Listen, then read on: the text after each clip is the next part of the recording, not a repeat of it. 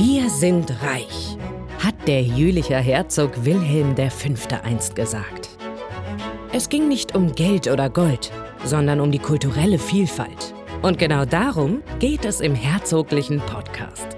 Um Menschen mit Ideen, die unsere Region gestalten und voranbringen.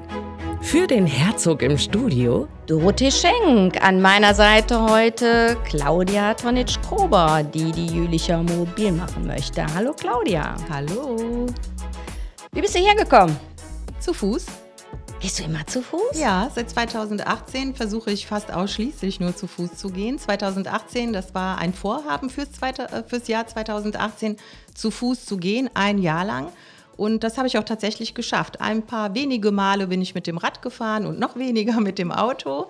Ähm, das hat zu einem wenig Gespött zu Hause auch gesorgt. Ne? Die Kinder haben sich dann gegenseitig gerufen, können wir schnell gucken, wie Mama aussieht, weil ich ja auch in einer entsprechenden Kluft dann bei Wind und Wetter auf die Straße gegangen bin. Aber ich bin total gerne mit den körpereigenen Motoren unterwegs und auch dankbar, dass ich das natürlich noch machen kann. Ja, ich sag mal, man hat äh, Leuten hören, du bist mit Sackkarre unterwegs. Erzähl mal, was machst du denn damit? Ja, ganz genau. Also ähm, die Sackkarre hilft auch schon mal, ähm, Waren zu transportieren. Ganz easy, ne? wie vor ganz vielen Jahren auch. Back to basic. Und ich probiere das einfach aus und das klappt ganz hervorragend. Macht nichts, wenn die Nachbarn komisch gucken. Nee, die gucken nicht komisch, die finden das, äh, die, die fühlen sich da motiviert. Ich sehe es ganz genau. Ich Ah, sehe das. Mhm. okay. Und fragen auch schon mal, bringst du mir noch ein Paket Waschmittel mit? ja. Sehr schön.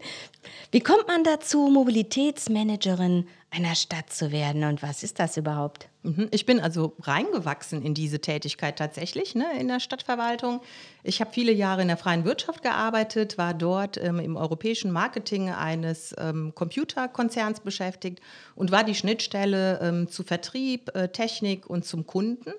Und ähm, genau diese Tätigkeit übe ich auch hier aus. Ich bin jetzt die Schnittstelle zu Politik, äh, Bürgerinnen und Bürgern, hausinternen ähm, Ämtern, die sich mit dem Thema Mobilität mit all seinen äh, Facetten beschäftigt. Und ich bin seit zehn Jahren tatsächlich äh, bei der Stadtverwaltung beschäftigt, als Projektsachbearbeiterin eingestiegen, auch mit einem ersten Projekt aktiv fürs Klima. Und so bin ich da ein Stück weit in diesem Thema hängen geblieben. Ja. Der Bürgerbus kam noch dazu. Ja, und aus Grund dieser Erfahrungswerte ähm, kam das ein oder andere Projektchen noch dazu. Ja. und dann hat man sich entschieden, mich mal ausbilden zu lassen zur Mobilitätsmanagerin und das wurde dann ja gemacht. Was lernt man denn als Mobilitätsmanagerin? Man lernt ja nicht Radfahren, Autofahren, zu Fuß gehen. Genau. Ne? Nee, das brauchen wir nicht, weil Mobilität deutlich mehr ist als nur ähm, Radfahren, zu Fuß gehen und Autofahren. Das sind so diese Verkehrsinstrumente. Ne? Mobilität ist weitaus mehr. Mobilität ist das Grundrecht am Leben teilzuhaben und das Bedürfnis mit dem Verkehrsinstrument in Einklang zu bringen und auch die die Bedingungen und die Basis zu schaffen, damit das funktioniert. Dazu sind ganz, ganz viele Akteure in einer Stadt ähm, oder damit sind viele Akteure in einer Stadt beschäftigt. Und ich bin diejenige, die hier die Kümmerin, Kümmerin ist. Ich kümmere mich um diese Zusammenarbeit, um es mal ganz einfach darzustellen. Ja, und aber nicht nur das. Ich glaube, du bist auch Widerstandskämpferin, ne? Also ja, du ein hast Stück so weit schon. einige. Ne? Das kommt darauf an, äh, welche Interessengruppen man anspricht.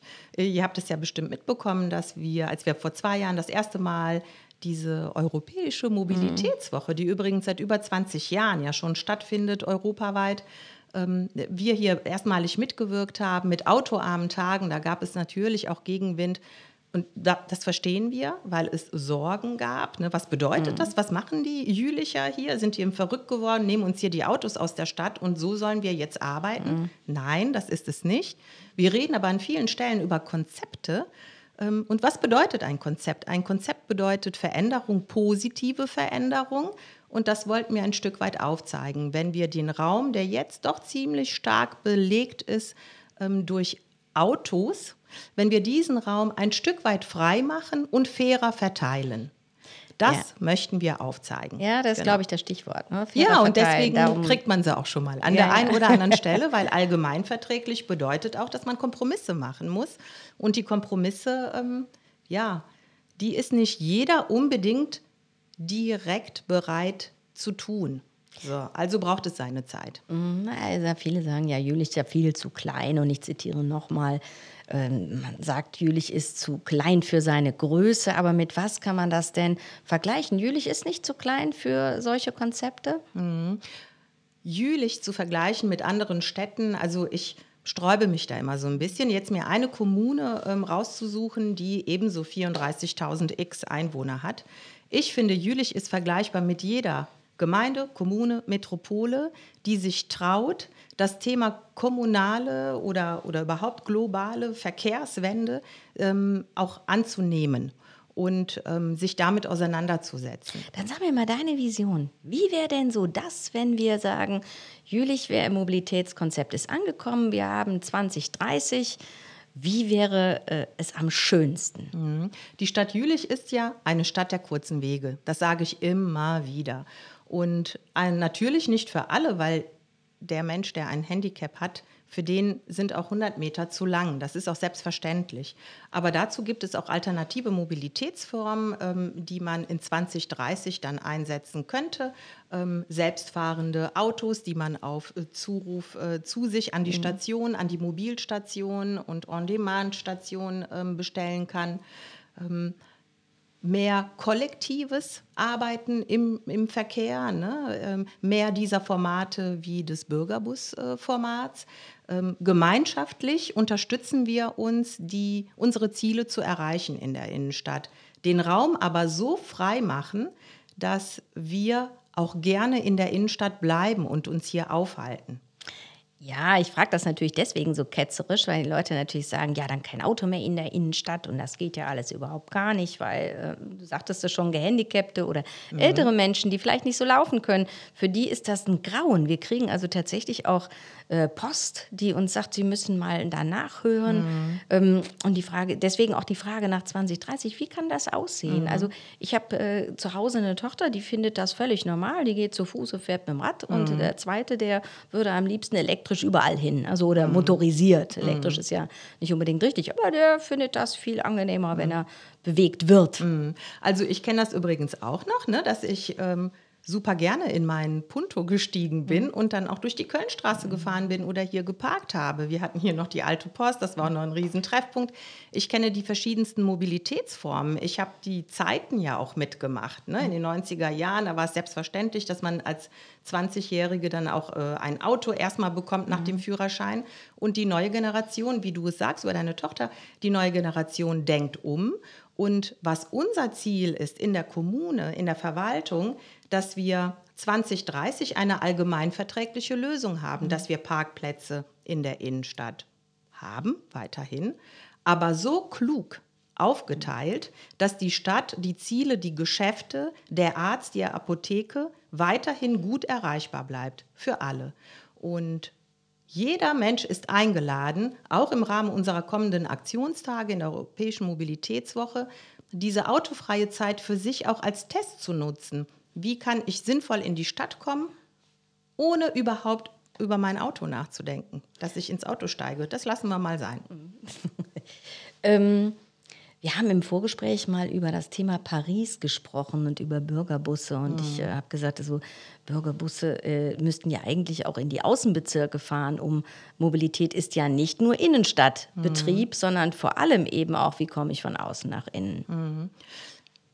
Der sehr engagierte, das muss ich an dieser Stelle auch so sagen, ne, der sehr engagierte Verein, der Bürgerbusverein mit seinem Vorstand und mit allen Fahrerinnen und Fahrern ist ähm, am Thema dran, ne? schon ziemlich lange auch die Bürgerbus oder den Bürgerbus in die Dörfer zu bringen. Allerdings zu Beginn, gestartet ist der Bus für alle, die es nicht wissen, gestartet ist der Bus 2015 erstmalig in der Innenstadt und ursprünglich wurde seitens des Vorstandes eine Route ausgearbeitet, die alle Stadtteile beinhaltet hat. Wir haben aber von der Bezirksregierung keine Genehmigung erhalten für den Betrieb, ähm, damit man keine Konkurrenz zum ÖPNV äh, bildet und hat die Genehmigung ausschließlich für die Innenstadt ausgesprochen. Heute hätte man die Möglichkeit, aber der Verein hat keine Fahrerinnen und Fahrer. Oh, also, also bitte alle aufpassen. Los geht's. Wer Lust hat, sich an Steuer zu setzen, meldet sich. Und wie ist die www? bürgerbusjülich.de oder so ähnlich. Einmal googeln, dann sind wir sofort genau, da. genau. Wie machen wir den Leuten denn so ein bisschen Spaß auf die Mobilitätswoche, auf den Umstieg und auf das neue Denken?